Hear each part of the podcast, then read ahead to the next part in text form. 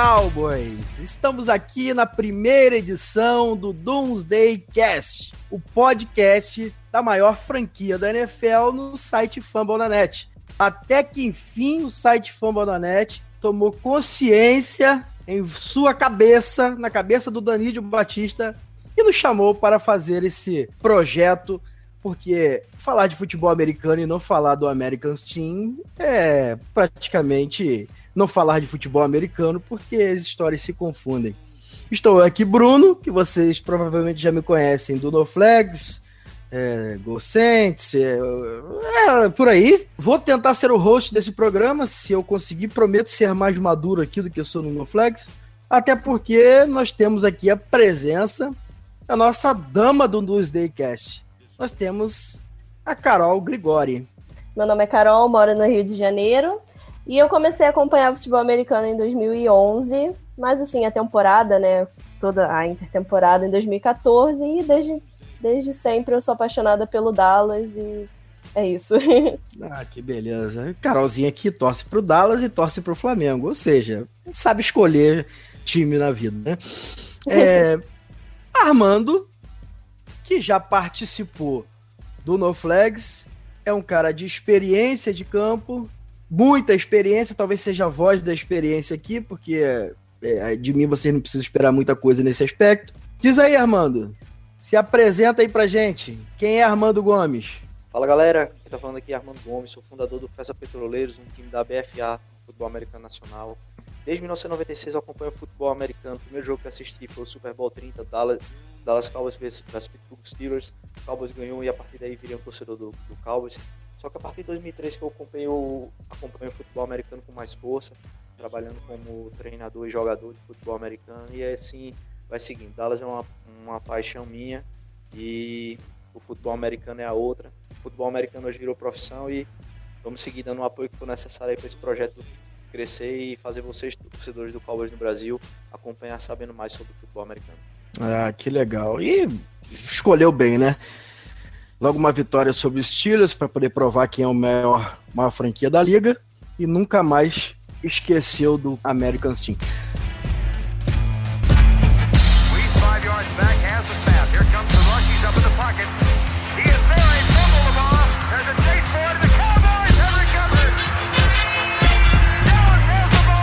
Five, four, three, two, one.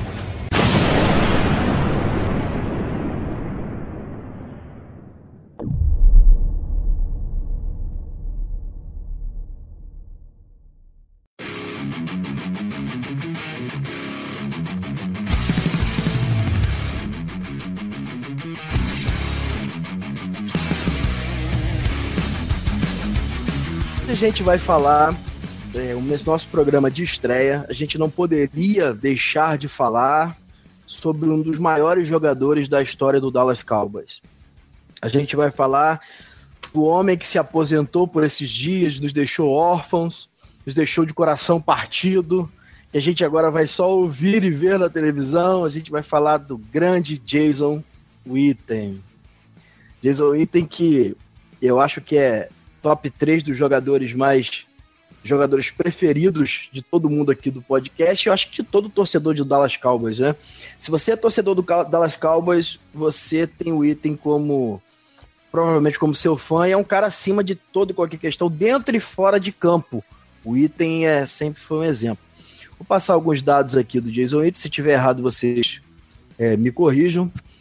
O item foi draftado em 2003 na terceira rodada na escolha 69 ele vem da Universidade de Tennessee e jogou de 2003 a 2017 pelo Dallas Cowboys, ou seja, só jogou por nós. Né? Foi 11 vezes selecionado ao Pro Bowl, isso é brincadeira, né?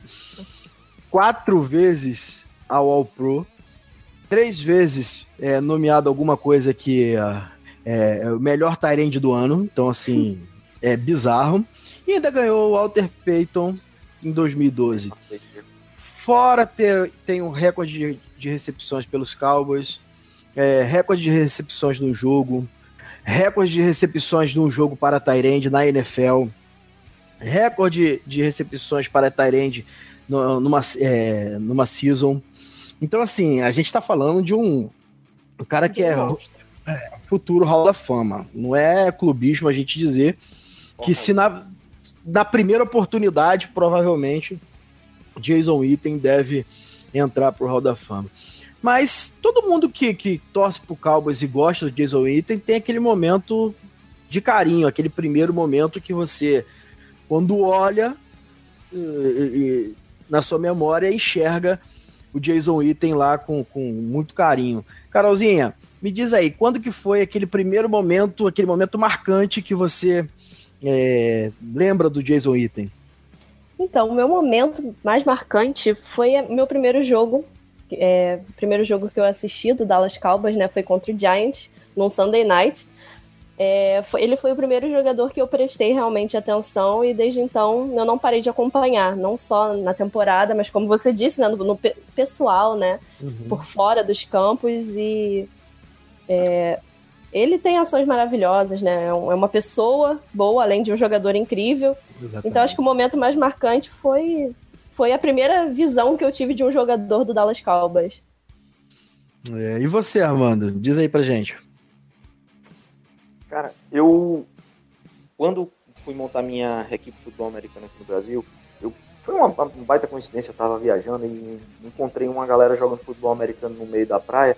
E essa eu já tinha uma bola, já conhecia o jogo, pedi para participar. E os caras pegaram e me encaixaram como Tyrene. No que eles me encaixaram como Tyrene no, no, no, treino deles, quando chegou no final de semana, tinha jogo do, da NFL, eu já torcedor do Cowboys, pegar quem é o grande Tyrene do Cowboys? Jason Witten.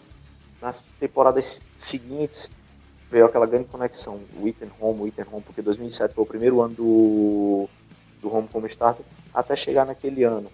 Posso estar enganado agora, depois, mas acho que foi 2009, onde o Item fez aquela recepção no Lincoln Financial Field. Dois jogadores do Eagles acertaram ele, um acerta na cabeça e o helmet voa. Ele podendo somente se abaixar e ajoelhar para a jogada por ali, não. O cara mostrou a sua tenacidade, virou e correu para a endzone e foi derrubado na linha de 5 jardas. Aquilo ali foi o. É um monstro, né, velho? Aquilo ali mostra a, a essência do item.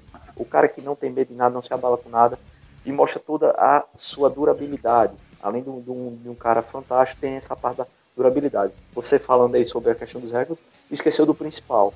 O Tyren que jogou mais jogos seguidos na história da, da NFL. Eu, eu posso estar enganado, mas foram 183 starts seguidos. Cara, hum. é absurdo, absurdo.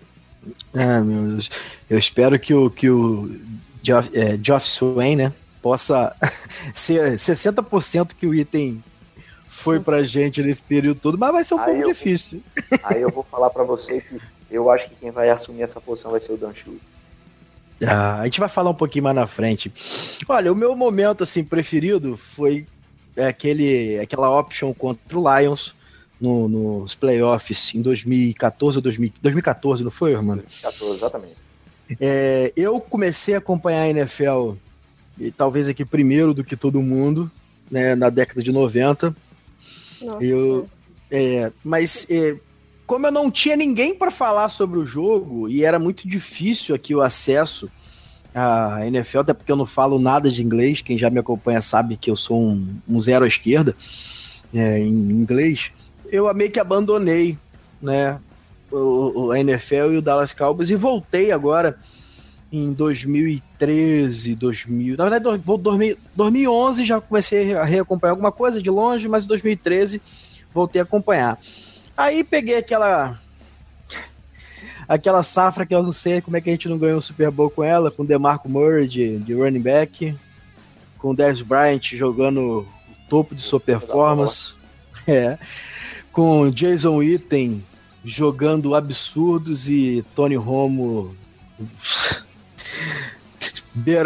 chegando no top 5 de quarterback da NFL.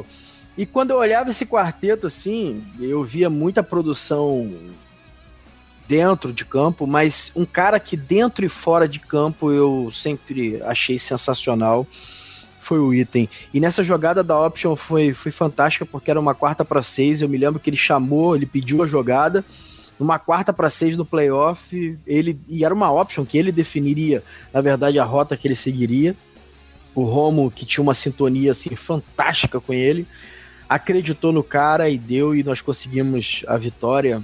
Se bem que contra o Lions a gente não pode comemorar muito porque é bater cachorro morto, né?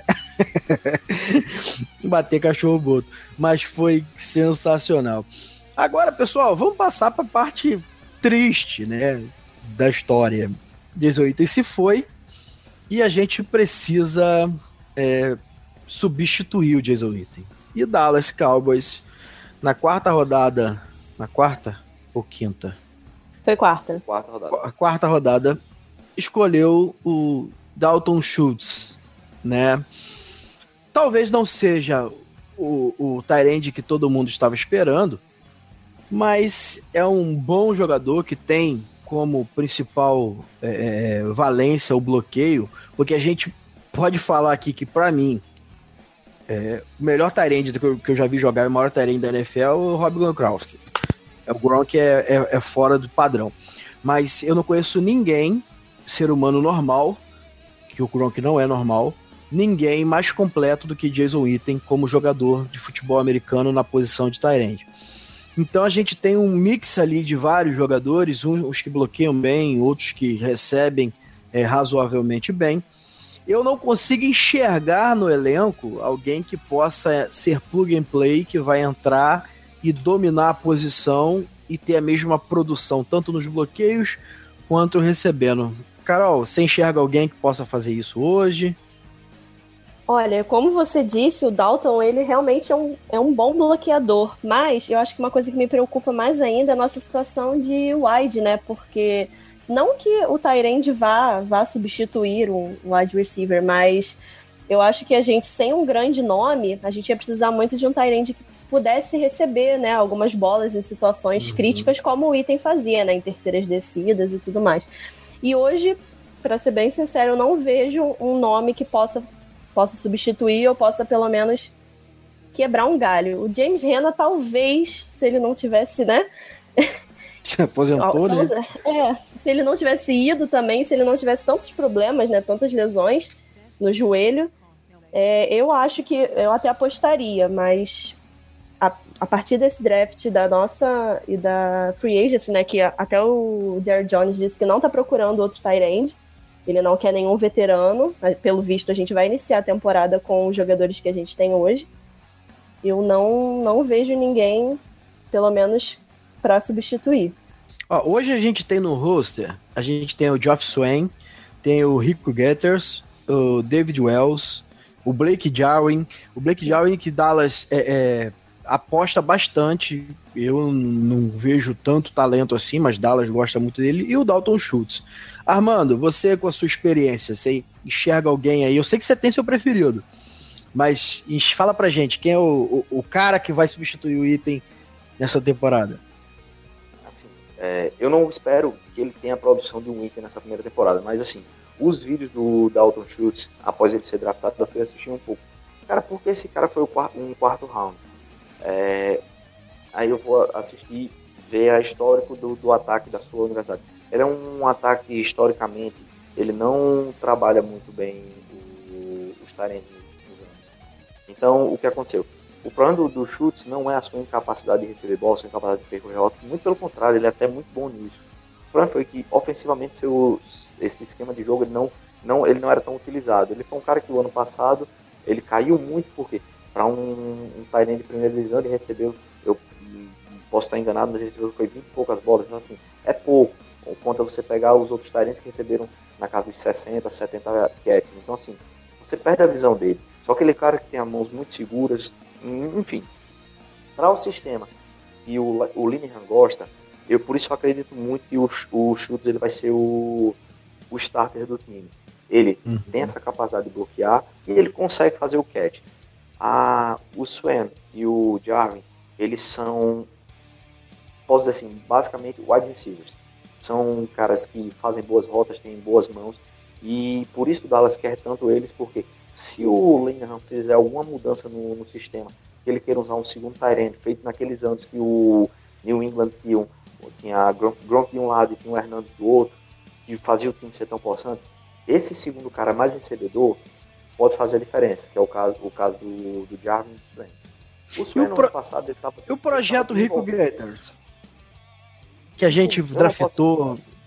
Eu não posso falar nada sobre ele. Ele, ele tem um protótipo para ser um, um novo Gronk na parte de recepção. Aquele big target dentro da, da red zone. Ele é um cara 6'6 que dentro da, da red zone ele ninguém consegue pará-lo. Pode ser Uhum. o melhor corner, o corner mais alto. Ele ia fazer aquele pivô na frente, só jogar a bola para cima que ele ia lá e pega. Só que é um cara que o ano passado que ele teve uma boa pre- precisão, ele sofreu aquele acidente, tá no, no protocolo de concussão, não conseguiu se recuperar basicamente até agora. Então assim, a gente não, não tem como contar com ele. Então vamos, vamos ver com o que a gente conta de verdade. Peraí, deixa eu só passar esse, essa moto aqui. É, você vê, eu, eu e a Carolzinha, a gente mora no Rio de Janeiro e não tem polícia na nossa porta, igual tá na Não casa do tem polícia, Armando. Não aí. tem ambulância, não tem Na nada. rua, rapaz. Sim, conti- Continuando. Na verdade, na verdade, na verdade, olha só, esse barulho que você ouviu aí da polícia, que eu não vou cortar na edição, é, a- é a- o policial levando o Terence Williams hoje à tarde pra, pra delegacia. Cara, Quebrou um poste aqui em Guaba Grande. pra não parar de fazer besteira. É, mas continua aí, Armando, desculpa.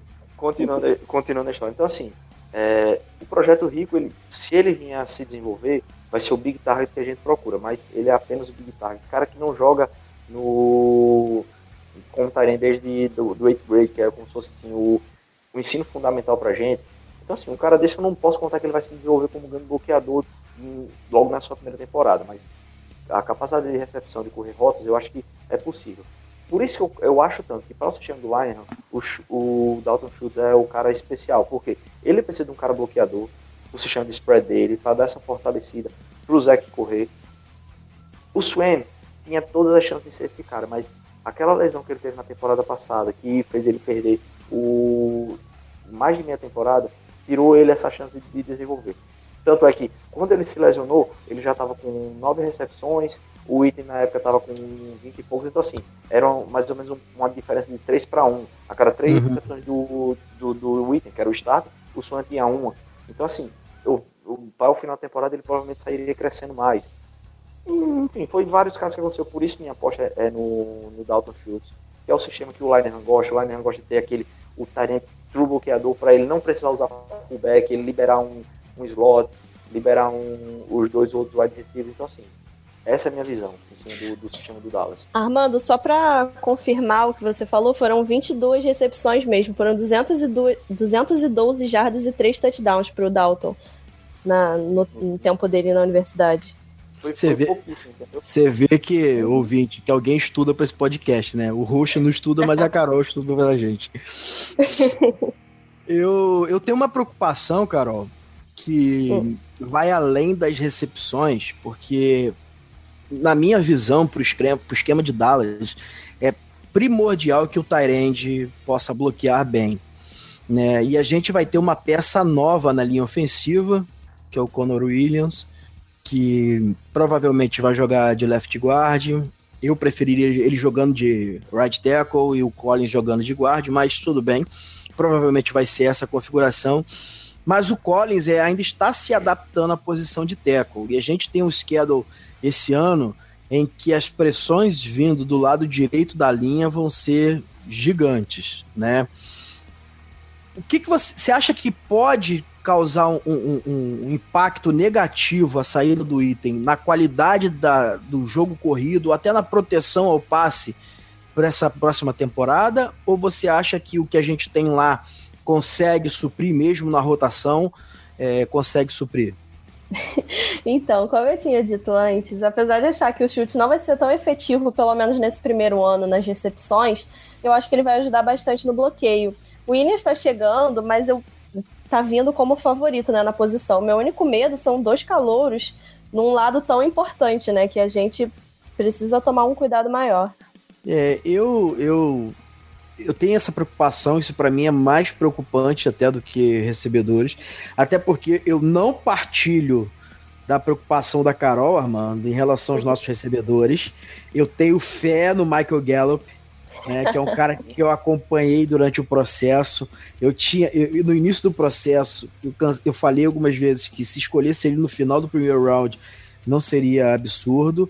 Depois, acompanhando os outros wide receivers, wide receivers ele caiu como nota de segundo round para mim, mas eu acredito que a gente vai ter uma mudança hoje aí de com Allen Hearns e, e Michael Gallup e Cole Beasley.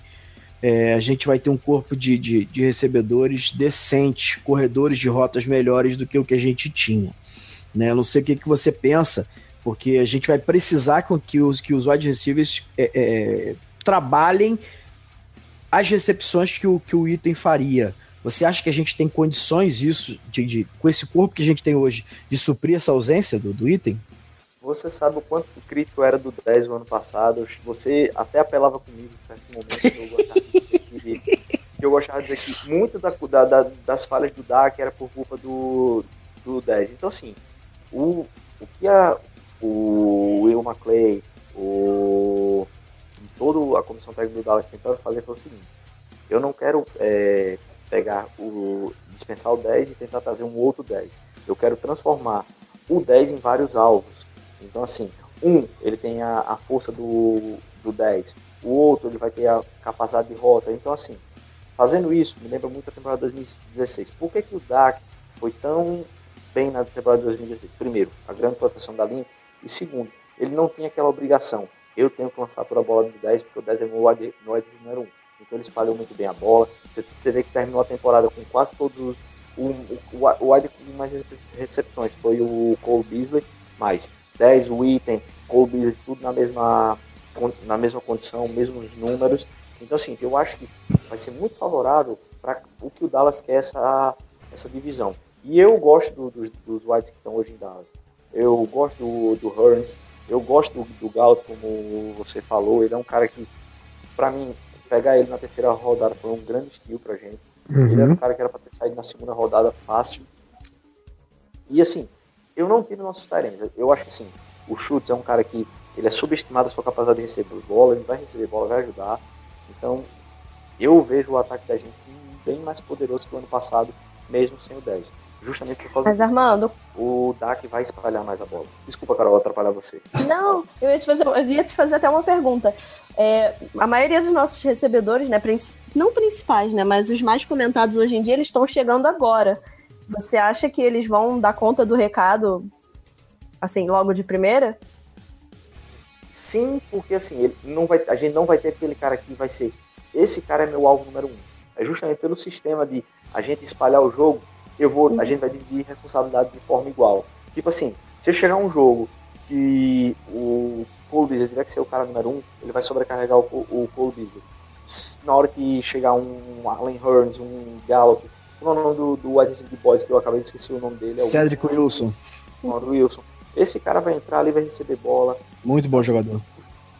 O, Tevon Austin chegou para ser uma peça que o Dallas não, não, não usava.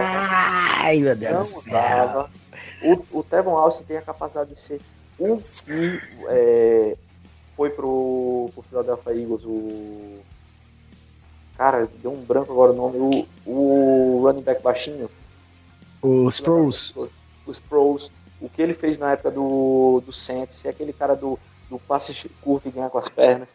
Então, assim, o Tevon Austin traz uma dinâmica diferente do nosso ataque. Então, assim, eu estou muito feliz com o ataque do Dallas esse ano. E você, quando começou a história falando da, da, da, da linha, dos bloqueios, eu não me preocupo tanto com a questão do, do Leo Collins, porque ele terminou a temporada muito bem e eu acredito que ele vai vir com essa progressão para agora ele não ter mudado de posição foi, foi favoreceu muito nosso time. Então agora a gente tem do meio para o lado direito uma linha bem completa. Se o Tyron Smith continuar saudável, a gente só vai ter uma peça nova na linha, que é justamente o, o Conor. Ele está ali no meio. Então assim, meu medo vai ser como vai ser a reação dele. Talvez no primeiro momento vai ter uma sobrecarga em cima do, do Fredericks para sempre dar o, um help nele. Mas a partir da, do meio da temporada, quarto, quinto jogo, eu vejo ele, ele ficar dominante. E eu estou muito, com muita fé no, no novo online coach, o Alexander, e assim, eu vejo o time da gente com muito futuro no ataque esse ano. Ah, tomara. Agora, pra gente, que a gente não pode terminar começar o podcast falando de Jason Item e terminar falando de Tavon Austin, né? Porque a gente tem que manter o, o nível. né? Agora, a principal ausência do Item para mim, assim, o que Dallas mais vai sentir é nele como capitão, nele como líder, nele enquanto é, exemplo é, de atleta, de homem, que a gente tanto falou aqui, mas como boa influência é, em campo. Quem que vocês acham do ataque? Porque essa é a questão. Quem que vocês acham do ataque que pode substituir o item nessa função? Fala, Carolzinha. Difícil, hein? Essa é em cima da. Essa, essa não tava na pauta, até porque a gente não tem pauta. Mas eu fiquei aqui. É complicado.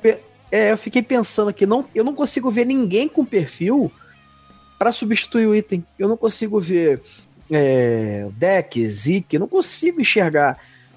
A linha ofensiva é uma unidade à parte, então assim, é difícil. Os recebedores, eu não consigo ver ninguém que tenha essa cancha, essa, essa experiência, esse respeito diante do elenco para substituir o item. Armando, Carol, alguém vê alguma É, coisa? Assim, não claramente para substituir o item, né? Mas eu acho, eu acredito que o Prescott ele vai assumir a responsabilidade, sabe? Muito pela temporada que ele mostrou, né, no ano passado, que a gente ainda não sabe o que vai acontecer nesse ano, mas eu acho que ele tá chamando muita responsabilidade para si. Então, eu acredito que ele vai tomar partido e vai tentar ser esse líder que tá todo mundo esperando. Ó, Carolzinha, você não sabe, mas o Armando é testemunha. É, eu sou um profeta em relação ao Deck Prescott. Né? No primeiro ano do Deck Prescott, estava todo mundo na hype, falando, pá, Deck é isso e aquilo. Eu falei, galera, segura a onda, vão pé no chão e tal, porque o segundo ano vai ser horrível, vai ser ruim. E não é porque é sophomore slump, não é nada disso, é porque é uma tendência natural e o Deck Prescott tem, desde a universidade, um problema de, de, de, de aplicação na, na, nas intertemporadas. Ele estava na última off-season, ele veio como eu esperava que ele viesse, ele veio é, relaxado como quarterback de Dallas Cowboys. Isso é difícil você botar na cabeça de um, de um cara de, de 20 e poucos anos essa responsabilidade, não achar que ele vai se deslumbrar um pouco. E eu falei à época que o terceiro ano do deck seria um ano de retomada, a qual ele teria um choque de realidade. O deck Prescott, para mim, não é quarterback top 10 da liga. Ele vai ficar flutuando no seu melhor jogo. Ele vai ficar flutuando entre o top 10 e o top 20, que tal, é, é, é o bastante para a gente ganhar um Super Bowl. A gente viu o Nick Foles agora, é, que eu acho que é bem abaixo disso. então, assim, é, eu acredito que a gente vai começar a ter uma retomada do deck Prescott, mas eu não consigo enxergar ele como esse líder que o Jason Witten era. Não, consigo- aí, aí realmente é impossível. Impossível mesmo. Mas pela, pela, não, como item, eu acho que vai ser muito difícil e não vai ser esse ano nem nos próximos, mas por ele dizer, né, que quer ser o melhor que Baker Dallas já teve, por ele tá, sabe, meio que dando a cara a tapa, eu acredito que ele vá, vá tentar ser o Ele- cara, ele tá sabe? fazendo a, ele tá fazendo a função de, de qual é a, a posição mais importante do ataque? É QB. Então, Sim. assim, o QB tem que assumir essa res- responsabilidade. Exatamente. Eu vejo ele um cara muito maduro para a situação dele, por tudo que ele passou na vida. Mas ele foi um cara que ele me mostrou, durante a, como o Bruno diz, durante a intertemporada do ano passado, me mostrou muita infantilidade. Tipo aquela, aquela história dele de o pessoal treinando, ele pescando, ou vou, vou pegar um treinador para ajustar meu footstep e não fez isso, ou arrumar uma namorada com um mês e dizer que ah, eu, tenho, eu vou fazer um voto de castidade com ela até tempo- terminar a temporada. Cara, isso são coisas que, se você quer fazer com ela, guarda pra você e não fala que mostra toda a sua incapacidade de aguentar pressão de certas coisas. Isso provavelmente pressionou ele, porque todo mundo pressiona, todo mundo brinca, e assim. Isso foi um dos fatores que fez ele essa Uhum. queda. Lógico que você. Aí vem a parte que eu vem a análise dentro de campo. As oito primeiras partidas do, do deck, ele só teve um jogo mal.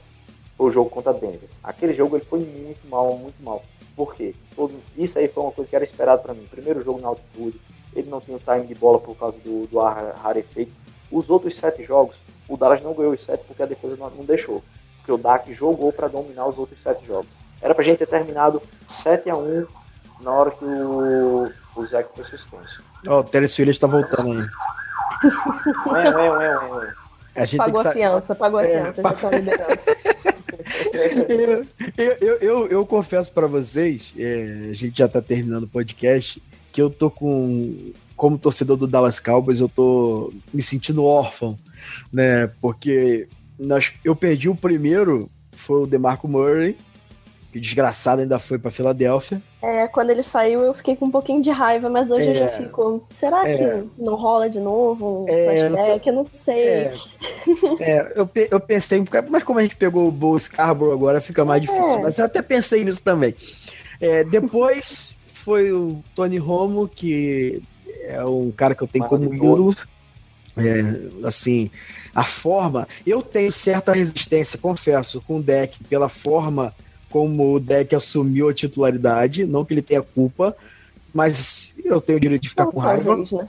É, eu tenho meu- esse é meu direito de ficar com pelo menos irritado, porque eu queria ver o Tony Romo jogando mais, né? Que é o tipo, é o quarterback que eu sou fã pra caramba.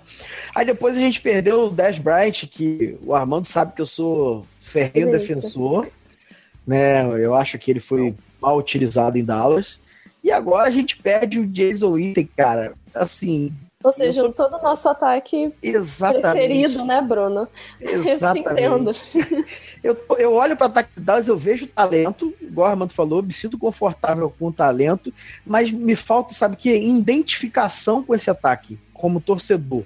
Eu olho e peço para que alguém, assim, a minha esperança é que alguém ah, possa aparecer como um grande nome.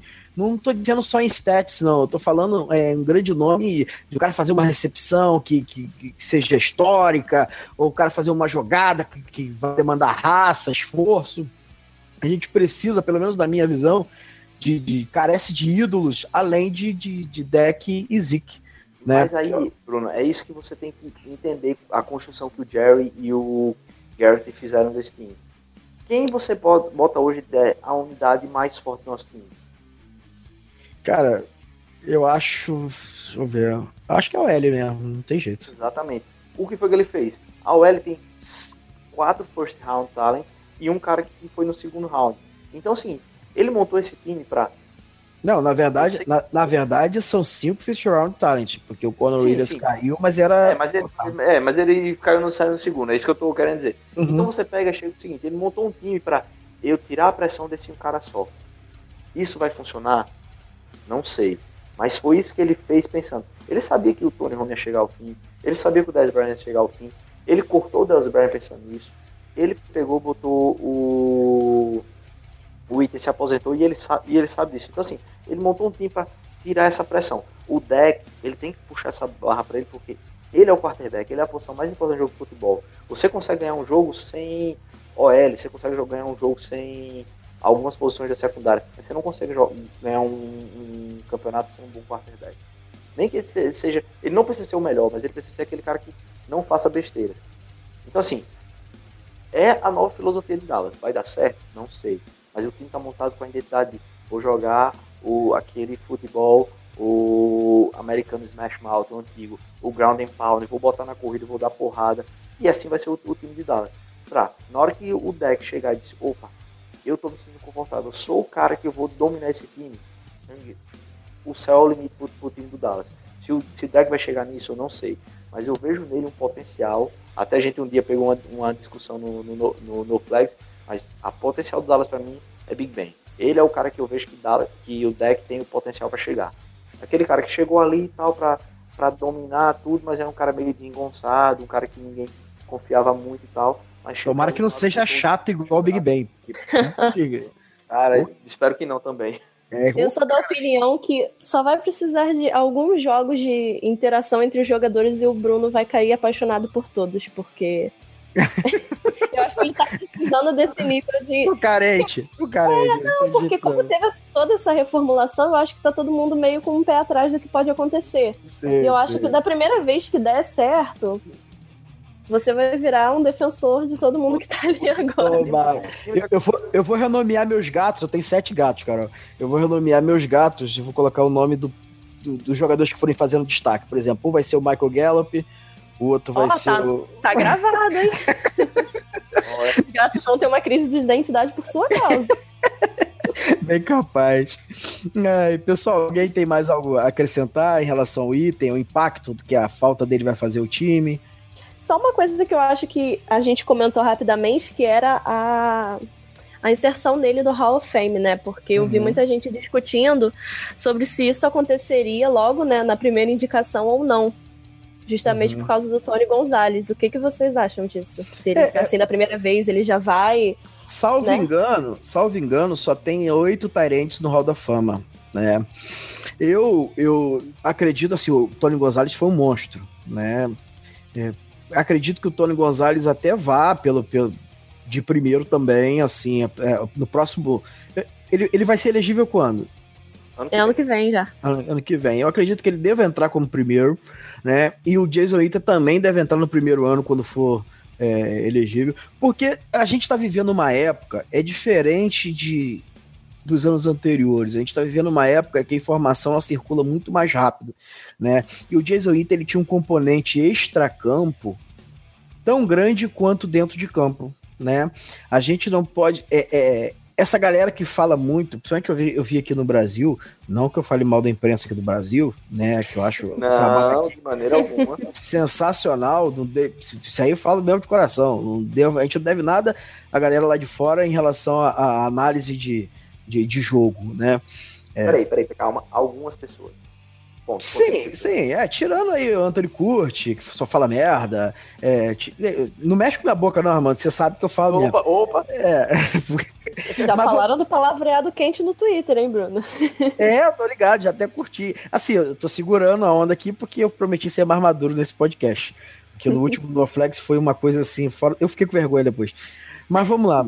É, eu acredito, cara, que esse componente extracampo do item, a figura que ele é, vai pesar muito. Hoje a internet ela faz com que a informação circule muito mais rápido, né? E os jogadores são olhados de maneira diferente do que um Tyrande era olhado nos anos 80, por exemplo. Então eu acredito que isso vai fazer com que eles entrem a, a Roda Fama, porque o Jason Witten ele merece, como o Tony Gonzalez também merece, né?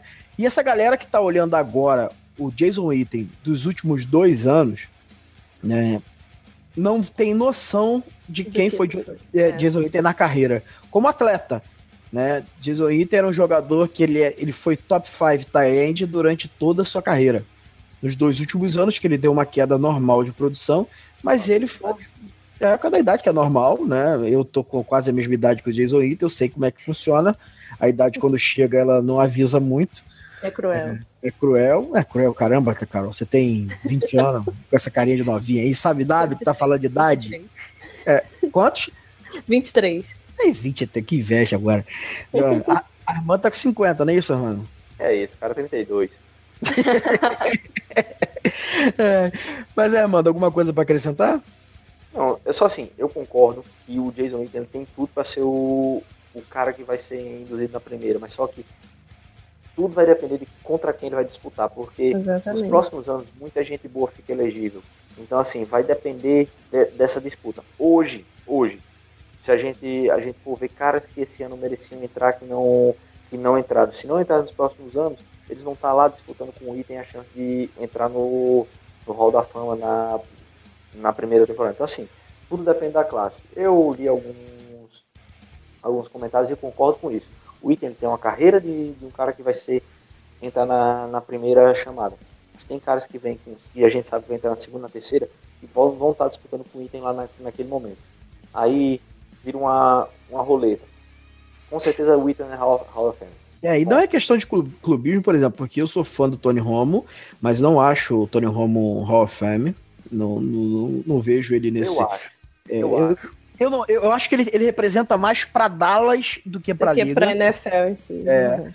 Eu tenho essa visão, assim, representa muito pra Dallas, a gente enquanto torcedor de Dallas, do que pra própria NFL. O Jesuíta já tem uma, uma visão mais, mais ampla, mais macro. Eu acho que ele representa tanto quanto pra Dallas, quanto ele representa pra Liga. Entendeu? Mas o Tony Romo é capaz de entrar porque, como comentarista, ele tá imitando, assim, de forma fantástica. o, o- a questão do, do, do Romo, eu acho que ele entra, apesar de todo, tudo que você tem contra ele, ele é um cara que como quarterback, ele é, foi muito melhor do que muito quarterback campeão. Ele não uhum. tem o fator clutch, ponto. Mas ele tinha o fator, o talento dele. O cara era fantástico.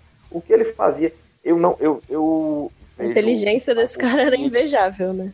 Eu vejo o Michael Vick, eu vejo esses caras que são hábeis se livrar de sec com as pernas na velocidade. O Tony Holmes se livrava na malandragem. Cara, o que ele fez no, no, o jogo mais emblemático para mim é aquele jogo de 2015 contra o Houston Texas. Lá vem o J.J. Watt para ele, ele dá um spin J.J. Watt, J.J. Watt passa, vem o J.Davion Clown, puxa ele, ele sai e lança aquela bola cruzada pro Terence Williams na, com aquele toe drag catch.